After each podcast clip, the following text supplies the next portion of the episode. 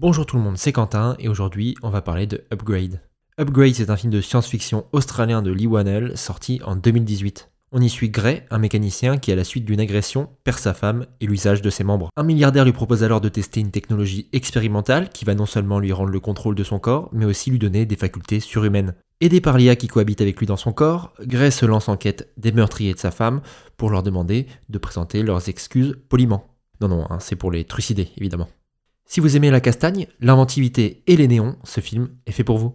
Upgrade, c'est signé Lee Wanell, un nom pas forcément connu chez nous, mais qui pourtant euh, est impliqué dans de très grosses franchises dont vous avez forcément entendu parler.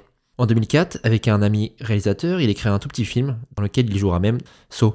En effet, compère de James Wan, il est scénariste de Saw ainsi que deux de ses suites et de la saga Insidious, dont le troisième volet constitue son premier film en tant que réalisateur. Avec Upgrade, il s'éloigne de l'horreur pure en réalisant un film d'action SF survitaminé, intelligent et inventif.